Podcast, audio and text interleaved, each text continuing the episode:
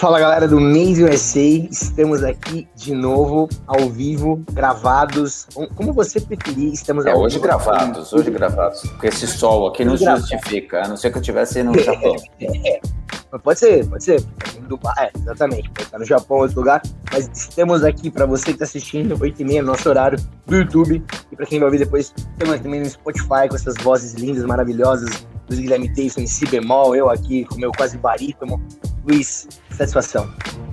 Prazer imenso. Eu falei certo? Barítono em si bemol? Não, né? Barítono. Não, eu, é sou um, eu sou um soprano, vamos dizer assim, mezzo-soprano, e você um semi-barítono. É lindo. Olha que bonito isso falar da gente, um semi-barítono e um mezzo-soprano. Caramba, bonito isso. Vamos lá. Satisfação máxima. Luiz Guilherme Davidson, você, os gênios do mundo, diz para mim muita coisa interessante acontecendo nessa semana do esporte. Tema até que ajudou a gente, a, coisas que até ajudaram a montar o tema né, desse programa de hoje. Pois é. Você congelou, desculpa. Conta para mim o que, que aconteceu no tênis. No tênis, a nossa, a nossa, eu adoro falar isso, a nossa, a nossa nada, né? Que é japonesa e, e, e não tem nada a ver com, com nós. Mas assim, a Naomi Osaka abandonou o Roland Garros, sendo uma das favoritas, uma das cabeças de chave, número dois do mundo, número um já algumas vezes, super vencedora, num torneio que ela já ganhou quatro vezes. Ela saiu do Roland Garros, falou não quero mais. E aí assim, nessa hora a gente fala, bicho, como assim, né? Ela tá, tá com tudo, não tem nenhum problema físico. Mas tem, né? Porque um problema mental é um problema físico, e não é um problema, é uma questão, né? Ela está em depressão, ela não está bem, ela tá com, não está sabendo lidar, quem sabe, com a pressão, ou com o sucesso, ou com a solidão que é estar tá lá no topo, enfim. Até ontem o Fábio Sareta na, na Flávio Sareta na, na Band falou isso, falou, meu, vocês não imaginam o que é você tá, você ter a pressão de vencer numa quadra em esporte de alta performance, vocês não fazem ideia do que é isso. E ele, assim, a hora que ele nem foi o, o maior tenista do Brasil, até teve uma carreira legal, mas assim. Top 50. É, não, 50. uma carreira legal, conseguiu, inclusive. É, mas assim, imagina se para ele já ele já consegue detectar a dificuldade disso, imagina para número um do mundo. Então é um, é um negócio barra pesada. E aí, assim, é, é um assunto que permeia o esporte a todo momento, especialmente o esporte de alta performance, né? Que é assim a cabeça para ganhar. E na verdade são duas psicologias aí. É a psicologia para aguentar a pressão, que é uma, é uma vez que você está no topo, mas tem a outra psicologia que é a psicologia para vencer, quando você quer estar no topo. Então são dois, duas maneiras de olhar o mindset, né? Ou como é que você forma a cabeça de um campeão e como é que você mantém o campeão sano depois dele virar o, o chegar no objetivo. Galera, esse é o nosso tema de hoje, pressão. A gente está pegando esse exemplo da Naomi justamente para poder embasar um pouco desse tema que é complicado. Você sabe que eu estava até conversando, no tênis é muito claro isso, né? Eu tava conversando com alguns amigos. É muito mais fácil você ter uma semana boa, jogar bem e ganhar um torneio, do que você conseguir jogar todas as semanas bem e ficar número um do mundo por muito tempo. É muito difícil você se manter no topo. E, e você comentou da Naomi, me veio na cabeça o Australian Open uh, de 2009. Eu lembro que eu tava lá em, em Madrid assistindo lá esse jogo, é, obviamente pela TV, né? Mas uh, o Federer perdeu do Nadal, né? E não sei se você vai lembrar, mas foi aquela vez que ele chorou na hora da entrevista, né? Ele falou que ele não estava aguentando né? Ele, ele falou, eu não tô aguentando, tipo, foi uma época que ele começou a perder do Nadal e começou a sentir aquela pressão. Imagina, você pega, imagina você ver o Federer. Não, o Federer chorando, é uma pedra, uma pedra, né? De sentimento. Ele nem você... sua, desgraçado. Nem sua, mas aí você pega ali, eu lembro até hoje, né? O Nadal ali, tipo, pra receber o troféu, deu o Nadal olhando assim, o Federer chorando. Você fala, meu, o Federer chorou. Mas você fala, caramba, o quanto de pressão ele devia estar tá sentindo, né? E o que a Naomi tá fazendo agora aqui, talvez o Fábio Sarita nunca teve oportunidade de fazer na TP, né? De poder ter todo esse auxílio, de sair, falar, não, vou cuidar da minha cabeça. E também ele não era um do mundo, né? Ele era 50. Se ele some, se ele faz um sabático ali, ele de repente vira, sei lá, 200 do mundo, 300 do mundo, as premiações também eram outras, os patrocinadores são outros. Então, assim. Claro. É muito louco isso, né? É, o, o, o caso dela é o caso clássico até acho que o tênis específico tá você não tem com quem dividir o fracasso. Oi, voltou. É, a não ser que você jogue duplas, é, você não tem com quem dividir. A, a, a, nem, a maioria das vezes o fracasso e eventualmente a vitória é só sua, né? Mérito quase que só seu. Agora, Exato. Eu, eu, eu, fico imaginando, assim, quem você tem na vida? Você tem teu suporte, teus familiares, teus amigos, teu treinador. Claro que deve ter, quando você é o número um do mundo, ou quando você é um dos 10 ou 20 mais importantes do mundo, tem todo um network em volta, tem treinador, nutricionista, o teu... Bom, o cara que cuidou da cabeça do Agassi foi o cara que fazia ginástica com ele. Era o cara que montou a academia de musculação, não era o treinador. Não, o treinador era o pai dele, que acabou com a cabeça dele, né, na verdade. Uh, o momento que ele vivia também era um momento de guerra com outros bons tenistas, né, mais equilibrados, menos, mas enfim. E ele tendo que performar. A gente voltou a falar do, do Agassi, né? A gente já falou dele algumas vezes aqui, mas ele é uma figura muito importante do esporte. É, e ele também ainda tinha que lidar com um problema pessoal de não saber lidar com a calvície dele. E aí ele usava peruca, ele punha boné, ele punha lenço. Então você imagina o, a tortura que é para um cara assim em alta performance, por exemplo, o Agassi, se manter no alto, vencer, ir para quadra, ter dor nas costas, tomar, cara, é muita coisa, bicho, é muita paulada, especialmente nesses esportes onde tem muita audiência, muita gente praticando e você tá lá embaixo do holofote. Né? E mídia, né? É, sem esquecer da mídia, né? A mídia também faz uma pressão desgraçada, né? Ah, é, esperando que o cara sempre vença, o que aconteceu, o que deu de errado, ele está em decadência, aí essas coisas é melhor nem ler, porque você danifica, e esses caras, E esses caras, né, tipo Federer, Nadal, por exemplo, ou todos os atletas que estão em cima no topo, o cara não pode fazer nada de errado, né? Porque se o cara faz alguma coisa de errado, já sai na, como algo Você negativo. Na vida pessoal, né? Na vida pessoal, não, na vida pessoal. Vamos supor, vamos supor que o Federer tá num hotel, é, tá tomando café e se recusa a dar um autógrafo para alguém, pronto. Acabou, já, tá já virou um chato, já virou um... Já perde é... patrocinador, um monte de coisa. Então, assim, é muita pressão, né? De você realmente... Por isso que esses caras se isolam, né? É, eu, eu também, eu, você, tá, você tá falando disso, de pressão, me lembrou também uma, uma... Como às vezes cada um lida com pressão, né? Me lembrou um pouco daquela história do James Hans com o Nick Lauda, né? Na final lá de... Essa também é, é interessante. É, é, da, é, da, da, da, Fórmula 1, né? Que o, o, o James Hunt foi pra putaria, né? Em Suzuka. E o Nick Lauda, ele foi para um castelo, acho que era na Irlanda, na Escócia, sei lá, enfim. Mas ficou num castelo, tipo, isolado. Tipo assim, sem contato. Era ele e a mulher, mais ninguém. Então, assim, tipo, como cada um lida com a pressão? É claro que também era diferente, né? A ambição do Nick Lauda talvez era, uma, era maior do que a do James Hunt. O James Hunt só queria ganhar em si, mas o Nick Lauda ele queria algo maior, eu acho. Uh, queria uma, uma dinastia, títulos em sequência, talvez. Hum. Cada um lida com a pressão de um jeito diferente, mas uh, quando a gente traz isso para outros esportes, como é que, quais são, quais são as, as semelhanças que a gente pode ter? Porque você lembra aquela foto do do Messi na final da. Foi na final da Champions? Foi na final Vomitando, Champions. né? É, onde tiraram uma foto do vestiário ele tava, tipo, pô, capitão do Barcelona, o seu capitão tá desolado. Ah, foi que o. Perdão, foi, foi Champions League que tomou 4, 5 do, do Bayern, foi essa. Uh, que o capitão do seu time, que é o Messi, que por acaso é o melhor jogador do mundo, tá ali num canto desolado, totalmente desconectado do, do time e do universo.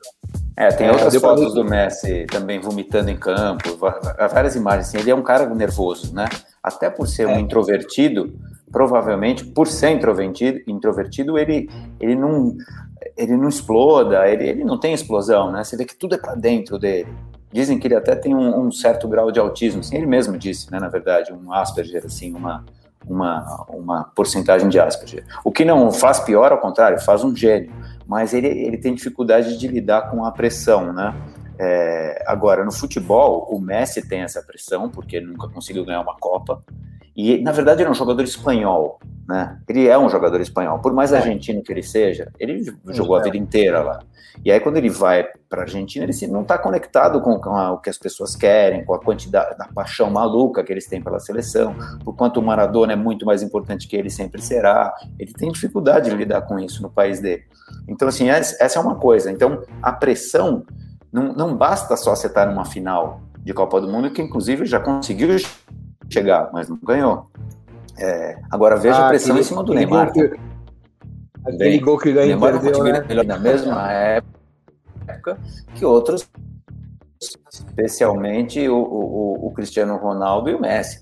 Então, assim, enquanto o Neymar o, pode o... ser o melhor do mundo, você acha que o Cristiano Ronaldo lida melhor com a pressão que o Neymar e com o Messi, por exemplo? Sim, eu, esse cara é absolutamente preparado. Ele é ambicioso demais, né? Uh, o Neymar até recentemente deu uma declaração falando que ele não quer, não, se importa com ser melhor do mundo. Mas se você, se você joga querendo ser o melhor do mundo, que é o que o Cristiano Ronaldo faz, muda tudo. Neymar se importa, tudo, né? sim, ser melhor do mundo. É óbvio que se importa, porque ele bateu na trave três ah. vezes. Ninguém gosta de trave. As pessoas, a gente gosta de rede, bicho. Então, não, não existe isso. O, o, Cristiano Ronaldo, eu acho que ele é melhor preparado, sim. Inclusive porque ele já parte de um princípio que é: eu nunca vou conseguir ser campeão do mundo, porque a seleção dele não é competitiva o suficiente. Portugal jamais vai ser campeão do mundo. Não dá. Não tem, não tem essa base formada, não tem quantidade de gente, não tem nada. Ele nem de Portugal, é de, de, da, do, da, do país ele era, da Ilha da Madeira. Então você imagina, tiveram que buscar um cara no Funchal para ser o melhor do mundo e muito raro, né? Portugal teve três ou quatro vezes grandes jogadores, né? O, Eusébio. Óbvio.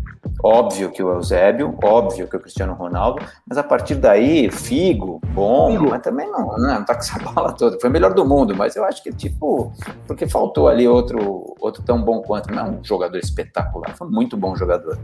Mas, assim, Portugal não tem a menor chance de ser campeã anytime soon, assim. Na vida do Cristiano Ronaldo, talvez ele nem veja Portugal chegar no final. Então, ele já se conformou com isso. E acho que ele lida muito melhor com, essa, com, essa, com esse assunto do que os outros dois. O Neymar, por exemplo, não sabe lidar com esse jeito nenhum. Não sabe, não tem como. Não... Cara, agora, a gente tem um outro exemplo. A gente tem um exemplo Qual? parecido, Bonini, que é e que o cara se superou, que é o Ronaldo. É, o Ronaldo. O Ronaldo, eu acho que todo mundo que é jogador, alguma coisa que a gente já jogou com ele, fala que é um caso um pouco raro, assim, né? Até é engraçado, eu tava num Uber ontem e o taxista tava contando que ele teve a mesma coisa que o Ronaldo, né? Ele falou, cara, eu não entendo como é que os como é que o cara conseguiu voltar a jogar no nível que jogou, né? 2002, depois da Pra quem não lembra, é só procurar no YouTube e ver a lesão do Ronaldo. Foi fratura exposta, né, na Inter. Não, peraí, antes disso, antes disso, em 98, ele, a gente foi para uma final na França, su, mas ah, super, ah, é, super favorito, com o Ronaldo jogando pra cacete e aí teve Nossa, aquele mal súbito, teve aquela coisa, aquela convulsão, na, toda aquela história do hotel, que ele não passou bem, que aí o Zagallo isso, não sei quem aquilo. O que você acha dessa história? Ah, sei lá, eu não acho nada. Eu não acho nada, acho que a França foi campeã, meteu três gols na gente, o Zidane jogou pra cacete. E, acho que eles mereceram. Eu não acho nada dessa história. Acho que a gente não teria condição de ganhar naquele. Se a gente jogasse 10 vezes com a França, talvez a gente ganhasse uma ou duas. Aquela França e aquele Brasil daquele jeito, entende? Eles estavam muito mais afim que a gente. Você sabe que é engraçado, porque eu lembro que, quando eu penso na final de 98, eu lembro que o Paraguai quase tirou a França, porque o Blanc fez um gol no Golden Goal contra o Paraguai. Golaço. Eu... E o, não, o Paraguai jogou muito naquela Copa. Aquele Gamarra, é, ele destruiu, é. Mas foi sensacional aquela Jogou muito. Mas é, Agora. Mas, mas a, mesmo assim o Ronaldo entrou em campo, né? E jogou. Entrou em campo, depois saiu, né? Passou mal e não sei o quê, numa, numa subida de bola, um choque lá, ele ficou meio ruim. E aí entrou Edmundo, louco da vida, querendo, mordendo, né? Querendo ganhar, mas não tinha mais jeito. Já tava, já tava 3x0, acho, sei lá, 2x0. Não sei, não me lembro. É, 2x0. O Petit fez, no, Petit fez no finalzinho os acréscimos, doído. É, e aí, cara, é, como é que você se recupera de uma decepção desse tamanho?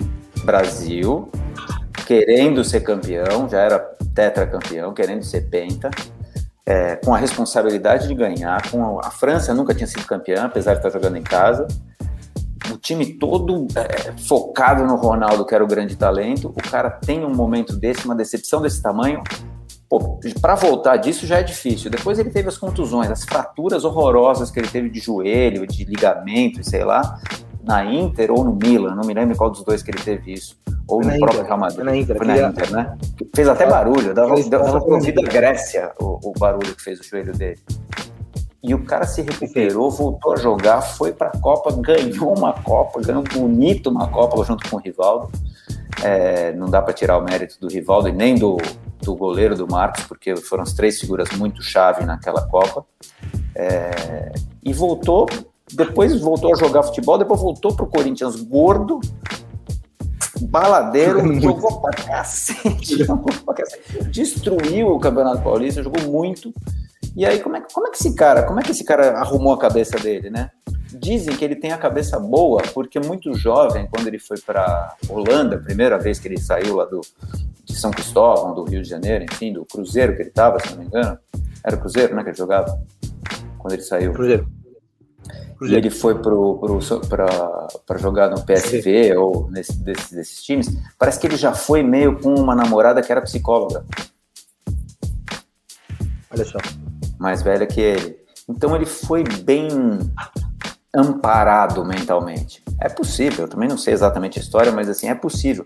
E essa é uma história de um cara que tinha tudo para enlouquecer e foi lá Sim, e é um vários... vencedor. Não dá para dizer que ele não é um vencedor. Né?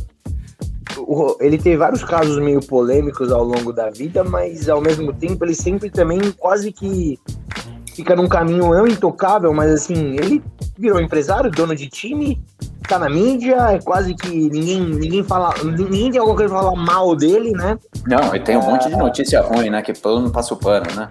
Foi pego Exato. lá com travesti, num lugar com cocaína. Ninguém lembra, fala, não, beleza, Ronaldo, craque. Então ele tá perdoado de todos os pecados dele, porque ele, afinal de contas, é, nesse sentido, ele venceu, né? Ele foi um vencedor nos esportes, então... E num caso à parte, né? Você veja aqui no futebol, totalmente à parte. O Paulo Rossi, por exemplo, eu não vi o documentário, você viu não? Paulo, o atacante da, da, da, da Itália? Da Itália, é, que perdeu aquele pênalti famoso que nós fomos tetracampeões. É... Ah, não, Baggio, Baggio, Baggio. Ah, desculpe, Baggio.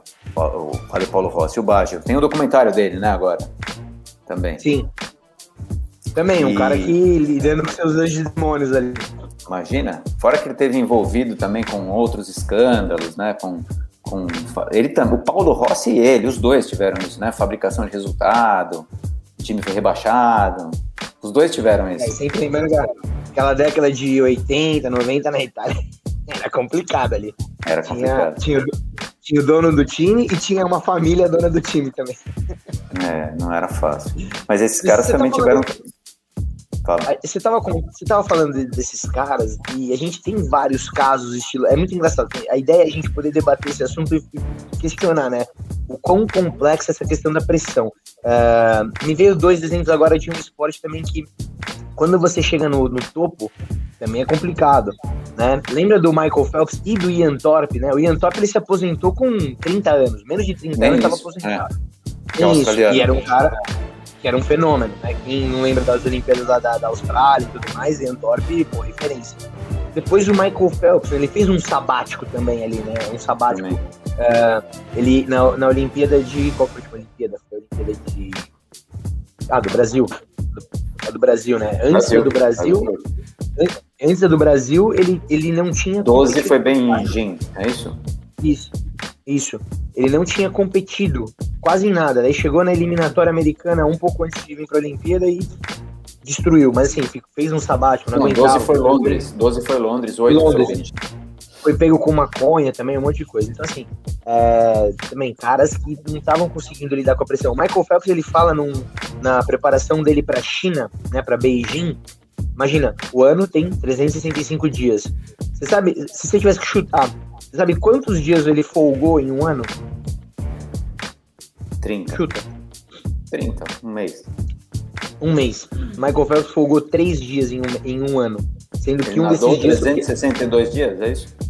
362 dias, sendo que um desses dias ele só folgou porque ele tinha que tirar o siso. Ele fala é numa isso, matéria. Mano. Nem peixe nada dias. tanto assim. E nem peixe, mas ele foi lá e ganhou tudo lá em Beijing, né? Fez aquele. Bom, sim, fez é, aquela rapa então, assim, bonita pressão, né? Você vê que esses caras, eu também não sei se é Naomi Osaka, talvez esses caras mais são dentro da, do esporte americano, ou talvez. Não sei, é, é, lá nos Estados Unidos é mais complicado, né? Você sabe que não existe a cultura do segundo lugar, né? É winner, né? É winner não, e não, não existe não segundo. Tem. Essa então, é a então, grande é, diferença das Olimpíadas pro, pro, para qualquer outro esporte, né? Você tem Exato. o vencedor e o resto. Nas Olimpíadas você tem um bronze, cara. Eventualmente, dependendo das condições que você chegou, puta, o bronze é a maior medalha que existe. Um exemplo disso é a nossa geração de prata do vôlei, que criou a cultura do vôlei, graças a Deus, no país que hoje é ouro puro. Mas assim, por causa de uma prata. Então veja que isso pode levar o patamar de um país e tal. O, o nosso o nosso prata no revezamento 4 por 100 lá em Sydney, ou o próprio Aurélio Miguel, na época que ele ainda era só lutador de judô, que ele, enfim, é, quando ganhou a medalha também, que, pô, foi, ganhou medalha de ouro e medalha é. de bronze, né?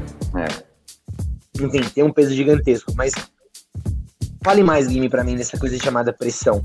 Como então, que você vê... Quer ver uma pressão que acaba com a vida da pessoa? O, a Copa de 50. Essa a gente sabe pouco, porque a gente não estava vivo. Eu estava quase, mas a Copa de 50 a gente não viu. Mas a gente leu bastante e viu bastante sobre. Pô, a depressão que o Brasil teve que enfrentar depois de perder uma final em casa para o Uruguai foi gigante. Mas pior de tudo foi a vida do Barbosa, que assim, simplesmente esse cara foi anulado, né? É, quando nem existia essa. Foi cancelado quando não existia nem esse termo. O Barbosa foi um cara que passou o resto da vida amargurado com o fato de que ele tomou o gol do Maracanaço. Acabou com a pessoa, você destrói a pessoa por dentro, você implode a pessoa. Né? Você tira toda a, humanidade daquele cara e, e, e, coloca nele só simplesmente a responsabilidade da derrota. E que não é verdade também, é, esse exagero também é, é clássico, né? alguém tem que ser culpado. Então o Barbosa é um, um dos últimos que eu, eu tinha até anotado que o nome dele do lado, estou até colocando aqui, um dos últimos nesse, nesse, nesse hall de futebolistas brasileiros que tiveram que sofrer uma pressão psicológica muito grande. Agora, tem muitas teses e teorias sobre a psicologia no esporte. E um dos caras craques nisso, que a gente sabe, pulando um pouquinho de esporte no basquete, é o Phil Jackson, né? O que é o Phil Jackson, né? Se não o Zen Master do basquete. Todo mundo fala isso, né? Uh, acredita-se a ele muito do sucesso daquele Bulls e muito do sucesso do, dos Lakers na sequência. Ainda não deram crédito para os primeiros dois anéis dele no, no Knicks, mas é, aqui é uma, é uma loucura isso, né? Se olhar 11 anéis, olha esse livro. Eu não li esse livro, eu li o primeiro livro dele que chama Sacred Hoops, deve ser Cesta Sagrada, sei lá, que já tinha muito de filosofia, muito de de uma religiosidade, na verdade, uma espiritualidade, né, de focar, pensar, concentrar, meditação e tal. E é o jeito dele. E esse jeito dele, pelo jeito, funciona, né? Aparentemente funciona. Porque esse cara tem 11 anéis, uh, não por acaso, né? Então ele é, deve ser é uma. Um cara... Pode falar, pode falar, desculpa. Não, não, ele é um, ele é um fenômeno nesse sentido, né? Como treinador, ele, ele alcançou um, um, lugar de sucesso que ninguém conseguiu fazer, fora o, o Red Auerbach, que era do cara do, do Boston, uh, que teve lá sete ou oito temporadas seguidas que ele foi campeão, mas o, o Phil Jackson ele está num outro, um outro lugar da mente do, do jogador. Agora, para ele. Por isso que é tão incrível o Last Dance, né? É por isso, é tão incrível é legal, né, essa participação dele. É, você entendeu o quanto ele foi importante. E, e o Last Dance, no final das contas, quase que é um resumo de como lidar com a pressão dentro de um time de alta performance. É mais ou menos isso, né? Exatamente, né? exatamente. Não, e, e, assim, ele dizia que é um time sem ego. Ele defendia, pô, um time sem ego com Michael Jordan, desculpa, não é possível, né? Ele tava muito romantizado ali, mas é. é muito louco, porque ele soube lidar com cada um de um jeito, né? Uh, Dennis Rodman ele lidava de um jeito, com o Jordan de um jeito, com o próprio é, o Dennis Rodman para lidar com o, a pressão que o Rodman sentia, o cara liberou ele para Las Vegas, né? Isso é uma coisa que hoje eu, eu, não consigo visualizar um jogador, um técnico falando vai lá, Neymar, vai para vai para vai para Ibiza, vai lá, depois volta, entendeu? É, hoje é quase não tem como, né? Uh, mas, mas ele confiava nos caras, e os caras também confiavam nele, é muito doido isso, né? É, essa relação que ele conseguiu estabelecer, isso nada mais é do que compreender bem a psicanálise, né, de cada um, entender onde é que está a cabeça de cada um, o momento de, de, de, cada integrante do grupo e saber administrar isso com concessões ou, ou, ou, com regras mais frouxas, às vezes mais, mais rígidas, mas isso é, é um cara que soube administrar um ambiente super difícil, um ambiente absolutamente vencedor. Agora, Aí eu acho que começa muito dessa coisa do, por exemplo, o, o, Mamba Mentality, né, que é o livro do Kobe Bryant, que é sobre isso também, né? É sobre a, a psicologia da vitória, como ser um campeão. Em primeiro lugar, é, é assim, se você não tiver a, a, a condição física, não adianta você falar da condição mental. Então, a, a, o pré-requisito para ser um campeão é da condição física. O Kobe Bryant tinha condição física. E o Mamba Mentality não, não, não, faz com que ele seja melhor fisicamente, faz com que ele seja mais focado e que ele consiga entender o arco dele de tensão versus performance. E isso é que é difícil, né? Você a pressão está num ponto que não te desgaste, mas que te impulsione, ao contrário, né? E existe esse, esse, essa equação exata na psicologia do esporte. Eu estava lendo um pouquinho antes da gente entrar aqui, eu estava lendo um pouquinho sobre isso. Então, assim, o Mamba Mentality, no fundo, não é um livro sobre como jogar basquete e ganhar. É um livro de autoajuda do tipo como empreender e ter sucesso, como focar e conseguir as coisas que você pretende, como viver a vida intensamente, como acreditar nas coisas certas. E o Mama Mentality é muito mais legal visto por esse por esse espectro do que pelo ponto é. de vista do basquete, simplesmente, né? É claro que é uma história de basquete porque é a vida dele. Ah, Mas quando você adapta isso a outras coisas, a sua vida, a minha vida, a vida de um chefe de cozinha, dono de um restaurante, um, um piloto de, sei lá, de bicicross, eu acho que a mentalidade que ele sugere no livro, eu acho que ela é, é você pode aprender muito com ela, mas é um livro de autoajuda um pouquinho. Não é a mesma coisa o Jordan, a mesma coisa o, o, o, LeBron, uma coisa vitoriosa, a mentalidade. Pô, os caras são extraordinários ah, eu ia, eu ia, eu ia, é, eu ia trazer esse aspecto do LeBron. Eu ia comparar agora, você estava comentando isso. O LeBron ele tem um pouco do LeBron mentality dele ali que funciona. É. Acho que é um pouquinho inspirado tempo, um cara pelo, engajado. Acho que sim, né? O Kobe com certeza sim. inspirou muita gente nesse sentido ali. Mas ao mesmo tempo ele é um cara que se coloca a cara dele ali o tempo todo, né? Assim, ele, não, ele é uma figura. A gente até comentou disso, né? Nesse aspecto não dá para comparar o Michael Jordan com ele, né? O LeBron ele tá com a cara ali o tempo todo. Sim, ativista, sim. Ele, ele toma liderança, ele quer falar, ele quer aparecer e aparecer no bom sentido, né? Ele quer, ele quer estar nos lugares, ele quer pegar o microfone e falar. O Jordan queria fumar o charuto dele depois e comemorar. São perfis é. muito diferentes e isso não faz um melhor ou pior. Na verdade, faz o Jordan melhor. Mas isso não é o, a, a característica e a personalidade de cada um não, não define é, especificamente o sucesso que eles têm, tiveram ou têm em quadra. É muito louco, né? É muito louco. É, é muito. Dá pra gente falar aqui de casos infinitos, né? A gente pode falar desde a Fórmula 1, que nem a gente falou, e tem um, um, um, que a gente lembra muito aqui também, que é, vale a gente citar, que é o caso do Tom Brady, né? É um cara que, acho que desde que ele tá na liga, é, desde que ele entrou na NFL, acho que ele lida com pressão desde o momento 1, um, porque uh, se a gente para pra pensar também de como é que foi a história dele no... Todo mundo lembra do Tom Brady, obviamente, pelos anéis, né?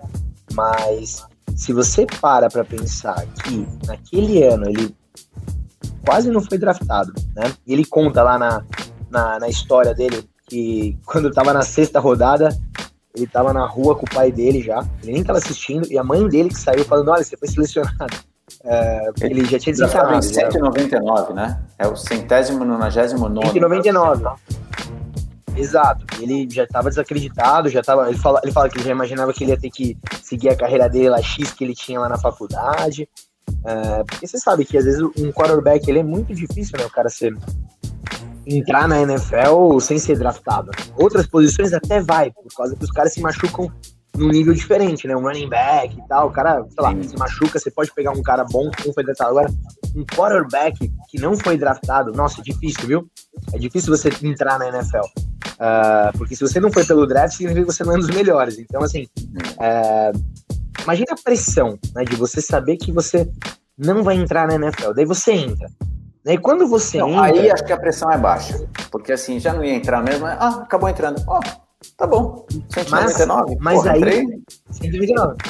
Só que aí o cara tem que batalhar para fazer parte do, do, do, plantel, porque, de novo, é, o cara jogou, foi pro Patriots com o Bill Belichick, né? O Belichick é um dos caras mais duros ali na hora de selecionar os jogadores que vão fazer parte. O Patriots tinha quatro quarterbacks. E por incrível que pareça, naquele ano o Bill Belichick deixou, é, quis ficar com três, o que é algo raro, né? Normalmente você fica com dois. Tom Brady era o terceiro. Daí o cara teve que tentar ser melhor para ser segundo, porque se você não é o segundo na próxima temporada, você tá fora. Esquece. Ele se, se tornou o segundo. E daí o cara entrou, e daí vai aquela coisa louca lá do, do Black ter sido chutado. É, e daí ele entra. E ele lidera a equipe. E aí o cara começa a ganhar títulos. E aí fica essa pressão de. E aí o cara começou a ganhar um, dois. Aí fica meio parecido com o Federer, né? Tipo, se a gente for pegar os últimos anos da NFL, o Tom Brady ele sempre tá no meio da, da polêmica, não polêmica, mas da pressão de tipo, será que vai conseguir? Será que vai de novo? Né? Será... E fica, e fica, e fica. E daí o cara vai lá, muda de time depois de sei lá quantos anos. Não, ele perdeu algumas time. vezes no meio do caminho, né? No, é não super vitorioso, mas ele perdeu quantas finais? Perdeu três finais. Ele perdeu duas pro Eli Manning, Uh, perdeu para quem mais? Ele perdeu duas, na verdade, né? Perdeu só duas das todas que ele disputou? Ele disputou dez? Ele disputou nove finais. Ele perdeu é, três. Ele, perdeu... ele tem seis, né? É, ele perdeu duas pro Eli Manning. Pra quem que eu tô esquecendo agora? Não me lembro é, também. Deus deve esquecendo de mais alguma. Tanto anel que ele ganhou. Mas é... é... Mas assim, é, o, duas, né, foi pro Eli Manning. Pro Giants, e assim, né? as que ele perdeu, ele foi lá na sequência, foi lá e ganhou de novo. Quer dizer, não tem, ele não teve. É, é engraçado isso, né? Um cara que tem, talvez ele tenha um preparo psicológico muito maior do que aparenta. A gente acha que ele é só um cara bem treinado, e determinado e inteligente. Pô, mas sob pressão, e todo mundo fala isso, sob pressão ele é um demônio. Ele fica melhor sob pressão. E tem jogadores que são assim, né? Mas a pressão também é absolutamente destruidora, que é o caso daquele documentário que você me passou, do Aaron Hernandez. Esse cara, a pressão dele de ser. Ele vinha do Miami, né? Era o time de Miami que ele jogava, né? Gators, né? Ele vinha do Gators com uma carreira espetacular. Provavelmente um dos caras e tal. E aí a pressão também pode desmontar um cara sem estrutura, né? É, ali com N, N fatores de vida pessoal ali no caso, né? Muita coisa, Mas, tem muita coisa envolvida falou, ali. Né? Quando você fala do Tom Brady, uh, me, me, remete para uma coisa que você acabou de falar que é super importante, né? Uh, que é a questão. Você falou duas coisas que são interessantes, acho que Tom Brady tem isso hoje. O Ronaldo, quando foi para Europa, tinha uma namorada psicóloga. O Tom Brady, pós Gisele Bündchen, né? É, é outro cara em termos de alimentação, porque ele, ele conseguiu dar uma vida útil né, ao corpo dele que outros caras da mesma idade não têm, né? Você pega Peyton, Man, Peyton Manning com 37 estava acabado, né? Dan Marino destruído, uh, John Montana acabado também, assim, os caras quando chegaram aos 30 e poucos ali, não tinham ritmo. Tom Brady, o cara tá bem demais, ele tá melhor do que quarterback que tá começando a NFL com 20 anos. Ele tem 42? E, então, 43? Tem 42, tem 43. E tem um, uma brincadeira, uma vez o Tony Romo, né, é, que era quarterback do Dallas Cowboys, fez uma brincadeira no, no Jimmy Kimmel, aquele programa lá da, de entrevistas, ele imita, ele imita os próprios quarterbacks, né? Então, uh, ele imita o Tom Brady. Todos são meio nervosos, assim, né? Todo, ele, ele até brinca, né? Todo mundo liga com o semblante meio, meio fechado, né? Fica olhando. O Tom Brady ele imita, né? O Tom Brady é pleno, né? A, a, o sobrancelha tá leve, parece o Federer jogando tênis, né? A sobrancelha é tranquila, lança a bola. E se você for ver, galera, se vocês assistirem, deem uma olhada. Nos momentos de maior pressão que o Tom Brady teve que passar a bola, é bizarro isso. Ele dá um passe, é quase como se ele estivesse soltando, sei lá, sei lá, flores, jogando flores, parece. É, Como é que o cara tá tranquilo? É impressionante, cara. É muito Só que fora de campo ele era um leão, né? E daí tem essa semelhança dele com, com o Michael Jordan, né? Do treino, de crescer melhor e tal. Esses caras lidam muito bem com pressão, né? É, mas, e é o que a gente falou, assim, existe essa psicologia para vencer, né, que é o Mamba Mentality, que é o Zen do Phil Jackson, que é o, o, o LeBron, que é, putz, é uma psicologia vencedora, eu vou lá e vou ganhar. Agora, precisa de uma outra completamente diferente, que é como manter-se campeão ou como lidar, inclusive, quando você deixar de ser campeão, que aliás é o mais difícil, talvez manter-se no topo deve ser uma pressão desgraçada. Agora, vamos lá, você abandonou a tua carreira. Por algum motivo, você ficou velho, você começou a perder, você desistiu, você se aposentou. E como é que você faz para lidar com a falta de holofote, a falta de adrenalina, a falta de atenção, a falta de fã, a falta de ser reconhecido, a falta da, inclusive do tônus, do, do, do, da força física que você tinha. Como é que você faz para lidar com isso também? Tem, é uma terceira psicologia que é o do o que, que você vai ser depois do esporte, entendeu? Então é, é complicado. É louco isso. É louco isso. É, daí volta até pro Michael Jordan, que muitos dizem que ele soltou o documentário por causa do LeBron. Tem uma história ali, né, que era meio disso. Ah, é? Não, é, não me lembro. Fica com medo que ele fosse considerado melhor que ele, é? Exato, exato. Tem perigo. Eu acho que não, eu acho que não era isso, mas enfim. Não, não é, é difícil, é difícil. Casos de sucesso no esporte assim são realmente muito complicados. Né? O próprio Ronaldo é. é um exemplo. É um exemplo de que está conseguindo, sendo dono de time, empresário. É, ele focou em outra coisa, assim, né? Ele conseguiu continuar perto do esporte, ou até, às vezes, perifericamente, mas foi fazer outra Kobe, coisa, né? foi pensar. O Kobe era um cara que. O Kobe era um cara que já tinha outros planos, já estava fazendo outras coisas, é verdade. Qual que é o resumo de pressão, senhor Luiz Guilherme Davidson? Pressão Não, faz bem, a, mas... A pressão tem... Eita. A pressão perfeita que é a que te leva para frente. Mas tem um momento onde eu acho que ela começa a produzir ao contrário, ela começa a te frear, começa a te parar, começa a piorar a sua performance. Então, existe uma, um nível de pressão, eles chamam, né, que é um U invertido, né? A pressão tem um momento da pressão aqui que, se ela encontrar com o seu pico físico, você vai certamente prosperar. Agora, se, se ela passar um pouco, se a pressão for além da sua capacidade de aguentá-la, aí é uma descida, você não consegue recuperar, você não consegue voltar, é um U, sempre um U, sempre um movimento circular, assim, uma senoide, sabe? Sempre. É, eu estava lendo, inclusive, um, um, relatório sobre um assessment que eles fazem para esportistas da, da faculdade de Stanford. E são 65 perguntas que você gradua de 1 a 3. E fala assim, quais são as coisas que você mais se preocupa no seu, na, com a sua cabeça no esporte?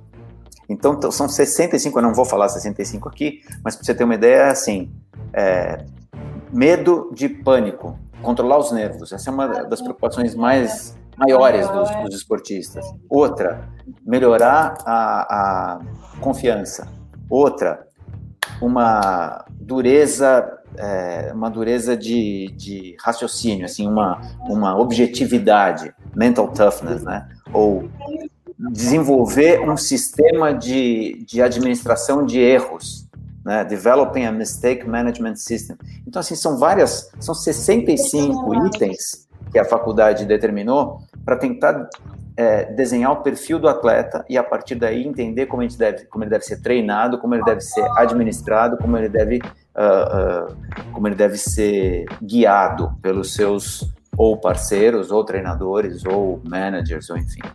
Então, assim, é uma, é uma disciplina que parece específica demais, mas a psicologia do esporte é fundamental para o sucesso, para chegar no sucesso, para se manter no alto e para saber lidar com a queda.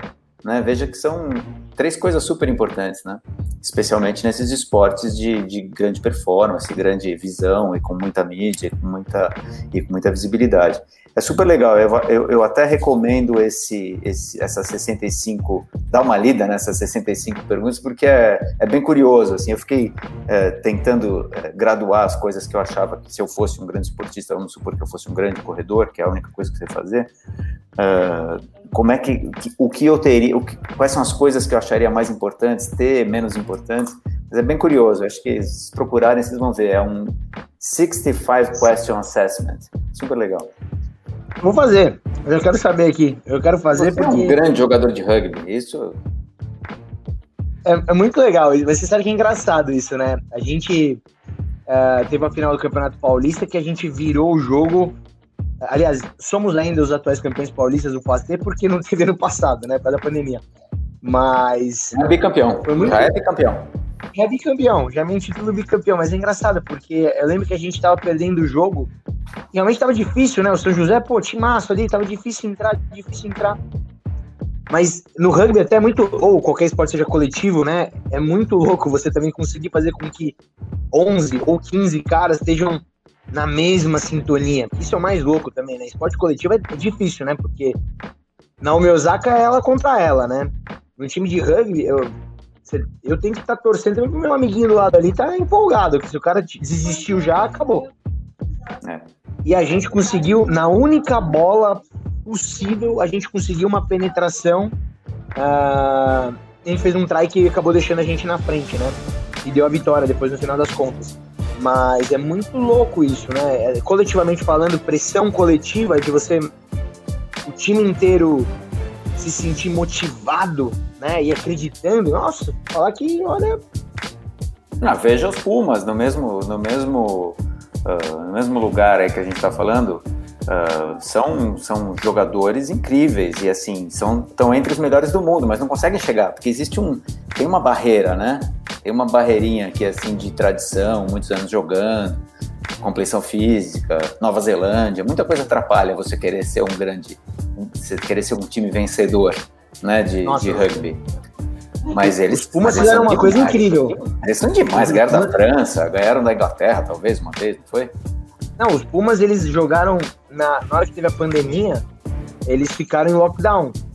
E teve um amistoso, um amistoso não, que era o Rugby Championship, o campeonato que joga ali, né? A Argentina, é, Nova Zelândia, Austrália e tal. Foi o primeiro jogo da Argentina, depois de ter ficado em lockdown, foi contra os All Blacks. E os jogadores da Argentina não estavam treinando ah, em lugares abertos, muitos deles ficaram meses treinando em casa, tipo, eles até postaram um vídeo, os caras treinando dentro de casa. O, o, o Nico Sanches, que é o camisa 10 da Argentina, chegou a correr 21 quilômetros dentro de casa. Olha que bizarro. Tipo, Loucura. dentro assim, tipo, não é que a casa dele também era um, um palácio, não. O cara mostrou o videozinho, o cara ficava correndo sala, volta, cozinha, o cara ficou 21 quilômetros dentro de casa. Essa foi a preparação da Argentina. Daí os caras iam jogar contra os All Blacks. Os All Blacks, obviamente, já estavam com o lockdown lá muito bem feito, né? Eles estavam jogando já o campeonato, já estava rolando o Rugby Championship. Ou seja, o melhor time do mundo estava tendo campeonato já. E a Argentina parada ia jogar contra os caras. Todo mundo achou que ia ser uma sacolada. Detalhe, a Argentina nunca tinha ganho dos All Blacks. A Argentina ganhou dos All Blacks. Ah, pela primeira vez na história, ganhou dos All Blacks no meio de um lockdown, sem treinar em aberto. Incrível. Os caras estavam treinando disso. dentro. Os caras ganharam. Dentro do hotel, os caras estavam treinando. Assim, é muito louco quando você consegue. Imaginou, ganhar da Argentina, ganhar dos All Blacks equivale a um jogador de tênis fazer uma boa semana e ganhar ali. É difícil você se manter ali no topo como o grande, né? E daí entra a pressão de você ser um Michael Jordan, de você ser um Federer, de você ser um, um Ian Thorpe, um Michael Phelps. Enfim, Tom Brady. um Luiz Guilherme Davidson, um Luiz Guilherme Davidson na Um corrida. Lucas Bonini, Lucas Bonini nos No- esportes. Lucas Bonini no, no- no levantamento de pães aqui, ó. Muito bem. Luiz Guilherme, que sensacional. Excelente. Esse é um tema incrível, né? Esse é um Excelente. incrível. E, e pressão serve para tudo, né? A gente está falando de pressão nos esportes, mais os americanos, mas mesmo os outros, os olímpicos também tem bastante pressão. Mas isso é para a vida, né, cara? Às vezes, assim, no teu trabalho, você tem lá uma, uma pressão porque você precisa ter uma ideia, ou precisa resolver uma, um, um impasse, ou precisa planejar um movimento e você tem um deadline, você tem as pessoas esperando que você produza. A pressão, às vezes, pode te tirar o melhor. Eu pessoalmente não gosto de pressão. Eu, eu não funciono, eu pessoalmente não funciono melhor sob pressão. Eu funciono melhor com, com tranquilidade. Mas eu admito que por ter um perfil um pouco procrastinador, assim, do tipo, ah, depois eu faço, depois eu faço, depois eu faço, a pressão do tempo me, me motiva. Mas é engraçado, né? Não é a pressão tipo, ah, isso tem que ficar bom, mas sem violência verbal, sem, sem falta de educação, mas assim, o tempo é um. O relógio, ele, ele cria uma pressão psicológica bem interessante, assim. Acho que, eu não sei como é que funciona para você.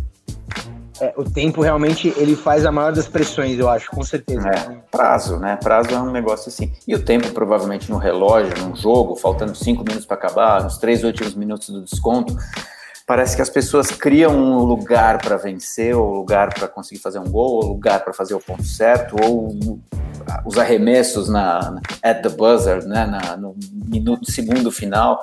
Então, acho que o tempo talvez seja e aí o tempo em geral, o tempo da partida, o tempo da tua idade, o tempo que você que você já pratica aquilo, o tempo é um, um dos fatores de pressão mais altos. Mas, enfim, acho que a gente é, tem aqui uma, uma tese. Eu, eu acho que o que você está falando é muito louco. O, o, o, o que fica para mim é que na pressão você tem que fazer aquilo que você sempre treinou, que você sabe fazer, né? Porque eu acho que, para mim, esse foi o, legado do, do, do dos momentos de pressão do Michael Jordan. Ele não fez nada que ele não soubesse fazer ali, ele não inventou nada, né? Tipo, ele foi pra sexta sabendo que ele já fez aquela sexta 700 vezes, já errou muito. Mas ele não inventou lançar do meio de campo, fazer uma jogada com um drible possível. Ele fez aquele mesmo um para um. Se você for ver, tem até um vídeo que mostra.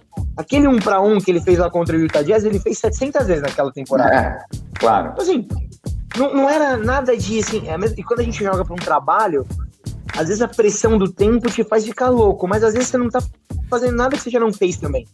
É verdade. É, só se é você simplesmente conseguir entender que você vai ter que, você vai ter, que ter um, um condicionamento de tempo um pouco mais rápido e tudo mais, é. ser um pouco mais é, menos prolixo às vezes, às vezes um pouco mais Uh, enfim, é, de Objetivo. mudar um pouco talvez a estratégia, mas nada que você é, mas nada que você já não tenha feito. Esses caras, eles treinam muito, né? Também os caras treinaram muito para chegar até lá, né? Quantas vezes o Federer treinou na vida para chegar lá em, em, Wimbledon e, e dar uma passada de esquerda que ele não é que ele inventou aquilo, aquilo ali ele faz todo dia de manhã sete. O Guga falava isso, né? É, jogue tênis todo dia com saúde e alegria, só você tem que treinar sete horas por dia, pelo menos, entendeu?